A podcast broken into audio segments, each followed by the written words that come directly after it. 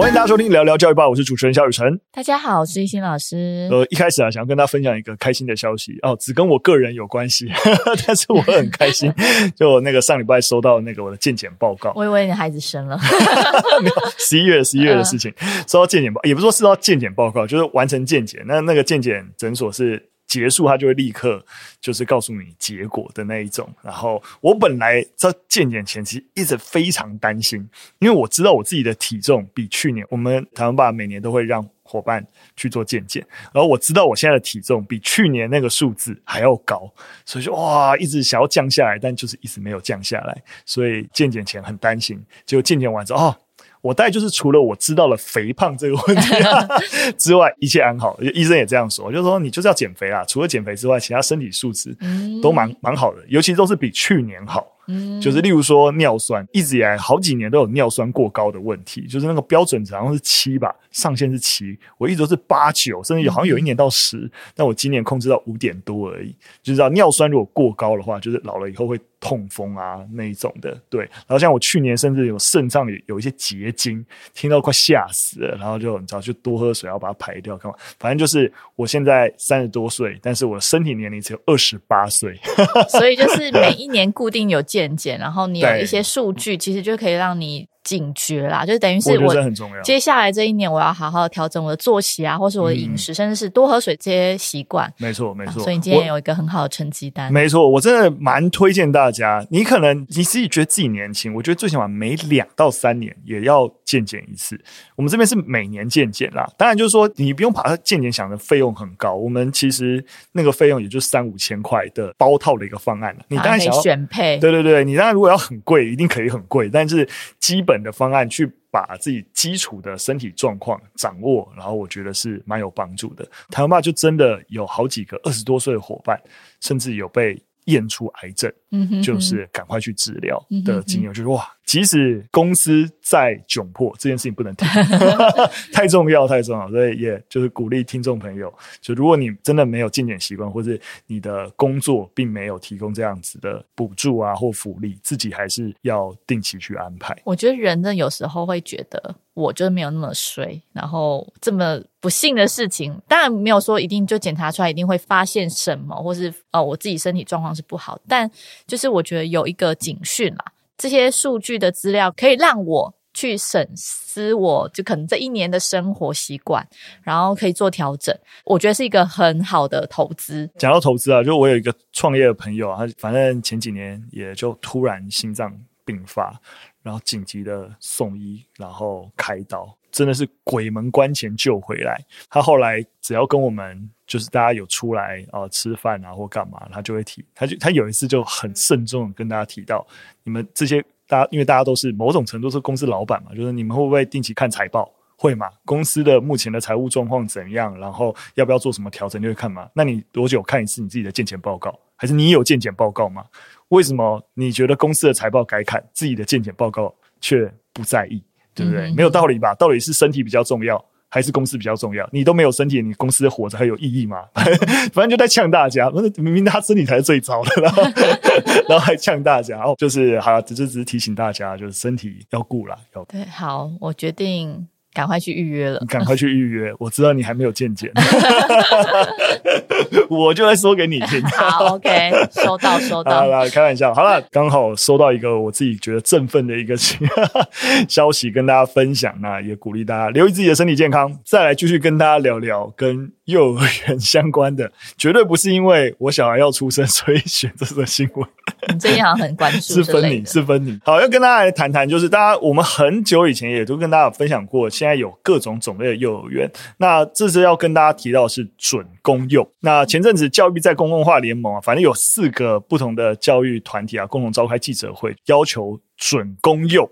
要进一步的以公立的标准纳管。那为什么要谈这件事情呢？先谈一下什么叫准公幼。准公幼其实就是私立幼儿园，但为什么多一个准公幼这个概念呢？因为政府去跟这些私立幼儿园合作，补助他们，然后让他们就是要遵守政府的一些规范，你就可以拿到补助。所以这样的，如果你去选择准公幼的话，你就会发现，哎，他们往往会比但他们的学费啦。会比一般的私立比较便宜，因为他们拿了政府补助嘛，对对对，所以就增加一个这样子的一个诱因。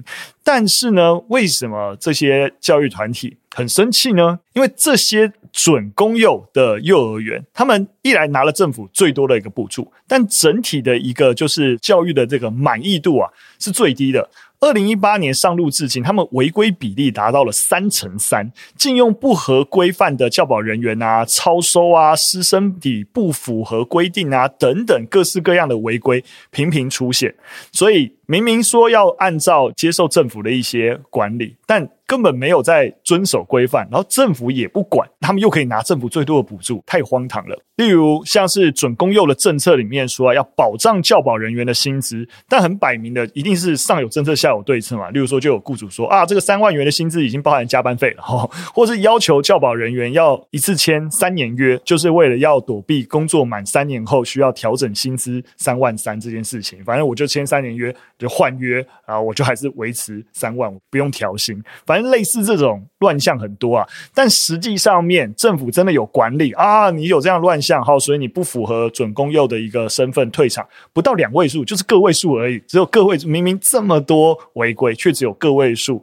去政府真的有跟他解约，那所以政府竟然和业者签约啊，但你签约要他们要遵守规范啊，但你整个辅导啊或是退场的机制都没有看到哦，就很生气啊。我们来看教育部怎么回应。他说：“诶，准公幼的契约是三年一期，所以一百一十三学年，然后明年的八月即将进入第三的期程，所以教育部将以幼儿福祉为考量，研修合作的要件，就是要在。”研修啦，就是你知道，这就是这就是公关说法，公关说法嘛。公部门就是先、哦、再演你，再演你。对，但我们当然也可以理解，就是政府的确是有一定有它的一个为难，它需要透过某种程度补助，让更多的幼儿园，对对对对，能够加入这个体系，然后让有一些，比如说开设更多的幼儿园，让辅印。更多的孩子的需求，对对对，对没错，对。我刚才一直都不知道不知道怎样讲比较好，对。但实际上面来说，到底怎么做比较好？他会不会把这个标准变严格，然后变得大家都申请不到这个补助，然后反而失去了最原初呃政府的一个目的？但是实际上面，如果不好好的去管理，的确这些问题。也真的也都是很严重的问题，对，徒增非常多的困扰。对，那你也可以理解，就是政府相对来说，它要负担更多的管理成本，然后去确保每一个你知道这些准公幼的一个状况，一定有它的一个难度。但当然讲归这样讲啊，就要把事情做好，还是。政府还是要把事情做好，所以这也没什么好推脱。所以我也是蛮同意这些教育团体的，就是目标，就是说政府不能够想说哦，我发钱就好啊，我发钱好像事情就完成了。你发给了其实是最违规的那群人钱，其实是没有意义的。那你没错。让呃终端消费者可以用相对便宜的方式进入这个准公有，但是进去就会希望说，我得到的一个教育的服务要有一定的标准嘛。但这些单位如果拿了钱，却没有提供相对应的好的服务，那就有点本末倒置了。对，我觉得就是。也蛮感谢这些教育团体啦，因为身为我们接下来要送托的，哎，没错，送幼儿园的，对，社会大众也越来越关注幼儿孩子的一些福利，是一件好事啦，就是代表台湾幼儿教育的环境慢慢在变好。嗯，没错。所以当然，如果呃，透过这个新闻分享，如果你目前正有一个选择幼儿园的一个。问题存在的话，针对准公幼的问题，你可能看到，哎，好像学费比较便宜，又听到公幼，哈，你听到是准没有？它是私立幼儿园，然后这点要先要理清。再来是收费比较便宜，但是实际上面有没有有违规的问题啊？实际上面环境如何啊？还是要花一点时间去了解一下。我觉得很有趣，因为。最近在跟朋友聊，因为我们同样的孩子年纪差不多，然后他就一直跟我说，妈妈团里面讲哪一间托婴中心好，哪一间幼儿园好，我就说，哎，到底要去哪里加入这个妈妈团？然后他就邀请我进入了一个你知道赖的讨论群组，哇！我一加进去，有两千三百二十个人在里面，然后里面大家就在讨论，就是呃，我们那一区的幼儿园跟托婴中心，嗯，所以就妈妈们之间就有好多好多的资讯，彼此救济，对，然后甚至其实也有讲到很多，就是幼儿园就是临时倒闭，然后该怎么做。就现在我觉得那种网络时代，那种资讯真的是爆炸，可是这种小道消息的团体还是蛮多的。嗯、对，但你知道吗？当我们在谈所谓的，但有点又白了味啊。当我们在谈那种假消息、假讯息的流窜，这种社群往往也是相对容易。嗯、大家例如说我，如果我要黑一间幼儿园，你就说、啊、对啦，我就说，这是幼儿园的怎样怎样讲，然后我就在这个群组发出去了，大家就会。担心，那我到底要不要看、啊？对不对？不，我我还是觉得需要看。我要不要进加？我已经加入了。我，我觉得是需要。我我刚才只是跟大家讲，要提醒大家要小心。你知道，我们在网络上经常会嘲嘲笑各种哦长辈社群啊，或干嘛？没有，你你自己也会有各种朋友的社群，或者这样子社区型的一个讯息，大家也是很容易分享啊。我也是为社区社区好，或者为大家好，然后。告诉大家一件事情，但那一件事情，由于像刚刚你看提到一个很地区型幼儿园发生什么事情，你说它是一个新闻有办法查证的事情吗？不太容易。但是如果他真的要有人有心，你知道散布假消息，你其实很容易就相信。嗯，对啊，当然这就是这个媒体试图又是另外一个问题啊，我就不要在面 开展了啊，提醒大家小心而已。好，第二则新闻，我们来谈网络性勒索。在美国也是啊，每年呐、啊、都有成千上万的青少年受到色情简讯的一个诱拐啊，或被勒索金钱啊等等，酿成悲剧。像去年就有十二个青少年因此而自杀。那美国有国家失踪与受虐儿童中心啊，那其中他们就表示，过去数年来，整个针对年轻人的性勒索的案件是不断在增加的。明确在管理这件事情的国家失踪与受虐儿童中心啊，就表示，就是过去几年来锁定年轻人的性勒索案件是在暴增。截至二零二三年七月底啊，总共接获了一万两千五百件以上的一个报案，当然有转交执法人员侦办。那针对这种问题啊，我们都知道这些网络巨头，也就是像是 Meta 哦，那毕竟它有 Instagram 跟 Facebook，他们也制定一些新的政策。例如说啊、呃，未满十六岁的用户啊，可以设定比较高度的一个隐私，避免陌生的网友和其接触。那并且呼吁用户举报敲诈的账号或是私讯。那这样子对于案件的调查会比较有利啊。我最近在 Netflix 上看到有一部应该是台湾 Top Ten 的电影，里面叫《芭蕾复仇曲》，你有看吗？就是一个女生，然后她就是你知道单枪直入那种黑帮里面，然后帮朋友复仇。那原因就是那个她的朋友就是被网络性勒索，然后呃拍下了一些不雅的影片。就是这个女生就是单枪直入进入黑帮啊，然后就是要帮她的朋友复仇。那她的朋友就是因为被拍下一些不雅的影片，然后就是一直长期被勒索，所以她自杀了。我我我提这个电影，但我觉得它是爽片，但是其实你会发现现在慢慢的很多的影视作品。呃，不管是影集啊、电影啊，甚至网络的，你会发现，就是这类的议题，慢慢的就是台浮上台面啊。对，就是说，已经变成是一个很见怪不怪的事吗？是这样说吗？是一个需要高度重视的事情。对，谢谢你，好，啊、哦，卡住。总之就是你会发现高度重视，没错。然后我觉得就是有时候觉得也蛮好，就是有时候你在跟孩子看这些这类的影片的时候，你可以。趁机跟他们讨论有关这类的议题，对，因为有些孩子他真的第一次接触网络或是接触网络交友，他们真的不太懂那个分寸跟到底我要怎么拿捏。如果我们常常是用教条式跟他讲说不要怎样，不要怎样，不要怎样的话，其实我觉得有时候孩子会听听而已，因为教条式的东西对他们来讲其实是没有感觉的。没错，我相信啊。一直以来，尤其是在讲这种网络的性勒索啊，或是所谓所谓的不雅照外流外流啊，或是呃有人拿这个不雅照来勒索你啊，这种事情，我觉得在网络上面最常听到的一个回应就是：哎，不要传不就没事？啊，你自己为什么要传？为什么要给人家拍？就是往往我们还是在检讨受害者，所以回过头来也跟。我们还是总认为，那你就要学会保护自己。所以，怎么样让自己不会传播啊？就是我们都都一一味的往这个方向啊、去去走。但实际上，其实这也是包含我们整个性教育课程那时候在在讨论这件事情时候进一步去谈到的。你说小朋友会不知道吗？其实不一定哦，的确一定会有啊。像刚刚亦欣说的，就是真的，如果刚接触，其实大人也一样嘛。就是说刚接触，你有一些基本的界限啊不清楚，的确需要教育。但是当其实从我们小时候，就是跟大家，我从小就不知道听过多少次啊，网络交友很危险或者之类，就是这种讯息非常多了。所以，我们进一步要讲的事情是，你不能够预设孩子不知道，你应该是为什么孩子知道了，但还是发生了危险。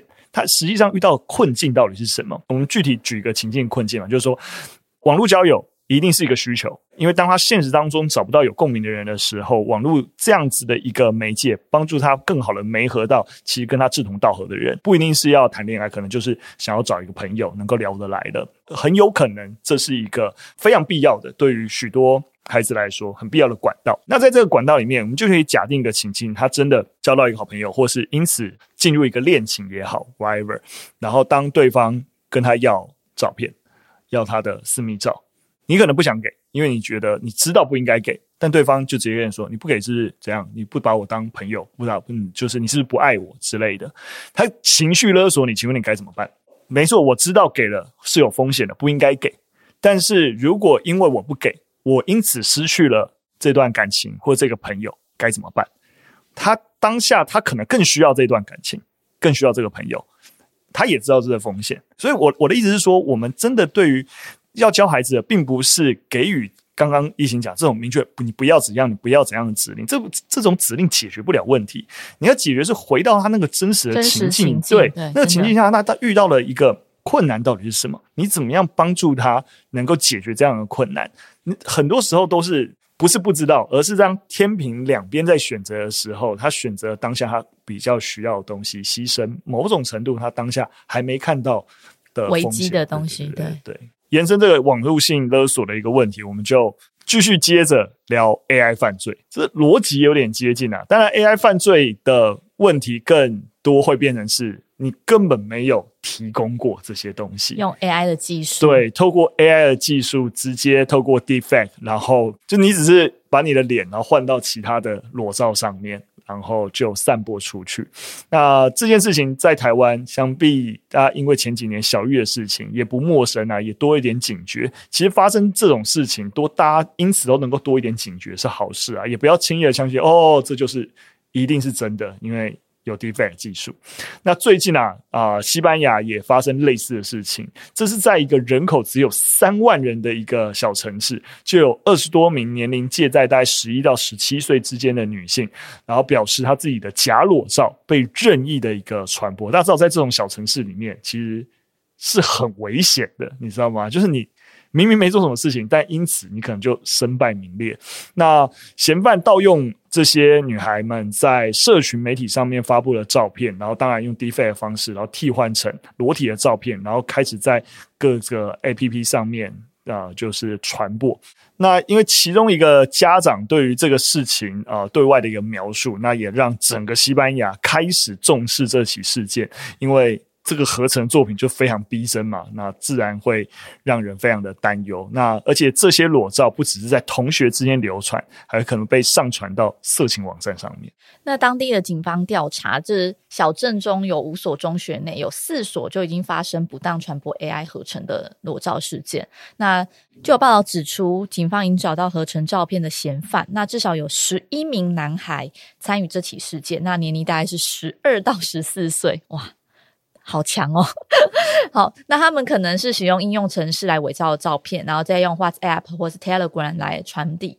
那目前这起案件已经移交少年检察官办公室来审理。不过呢，根据外媒的分析，西班牙的刑事指控仅针对十四岁以上的青少年，无法处理十四岁以下的犯罪者，而且呢，针对。就用这种身伪技术侵害他人隐私的犯罪行为，西班牙国内目前还没有明确的法律可以规范。其实，在那个小玉事件的时候，台湾也有掀起这个我们的法律其实相对针对这些事情还不够完善的一个讨论啊，也因此要紧急的希望修法能够补齐这样子一个漏洞，不然，哎，明明是一个超级严重的，但就既有的一个法规，它可能就很容易被轻判，就是哎，也还好这样子。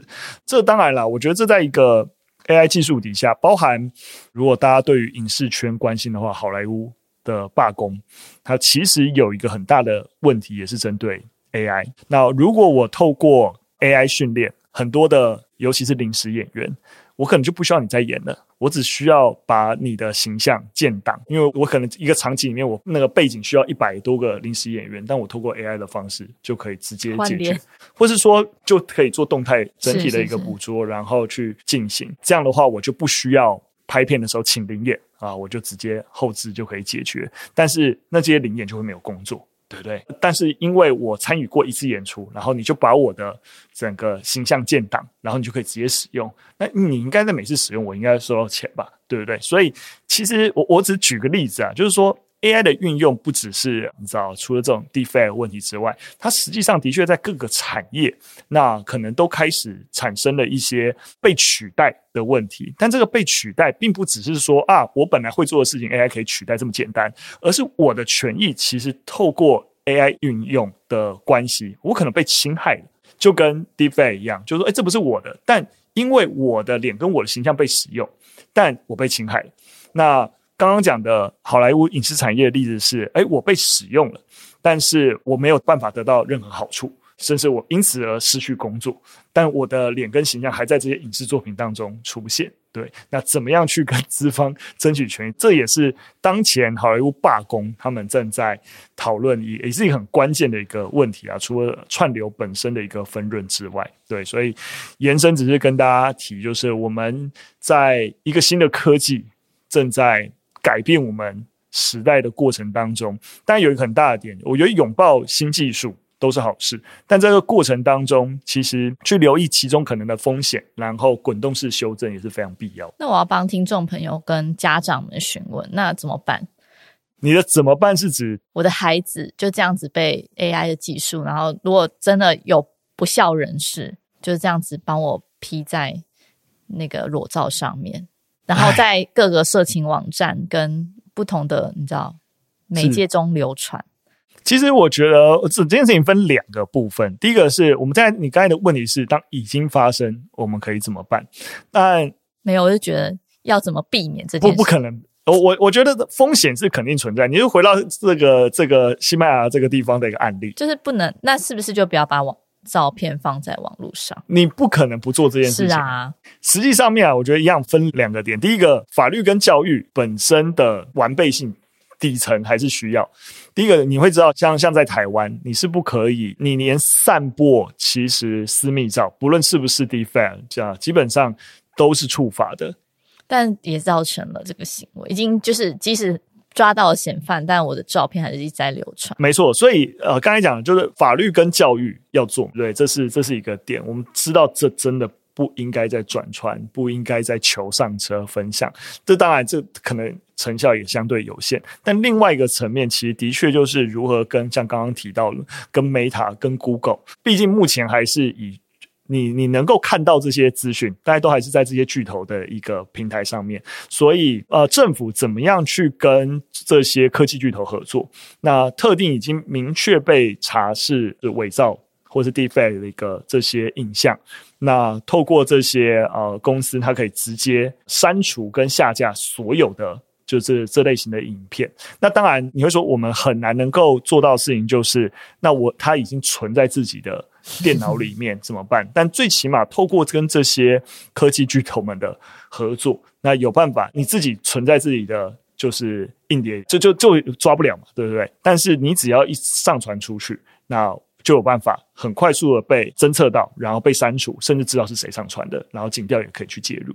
所以，的确在这样的一个状况底下，因为我们毕竟还没有进入到一个 Web 三的时代，然后就大家都匿名，难以难以追踪。目前现阶段的一个状况，都还是政府跟特定的一个社群龙头们，那都还有办法在建立合作的状态了，那这也是目前当前政府在看待这种网络性暴力的一个努力的方向。嗯，好，希望有解答担忧的父母们跟听众朋友。对对对，所以的确发生了。我们之前也有做一支短影片跟大家提这件事情。那有一些机构，iWin 啊等等，嗯、如果发生网络性暴力，嗯、不论是怎样的情形，都可以先通报，是那先告知。嗯、对对对，那目前政府也是有在看重这件事情啊，会积极处理。好好，在帮政府打个广告。但不错，的确，就是你发生，你也不能怎么办，你只能够真的是要寻求协助对啊，要寻求。好的，那我们今天分享三则讯息到这边，非常感谢大家收听。如果喜欢我们节目内容，或有任何建议，都可以留言告诉我们。下次再见，拜拜，拜拜。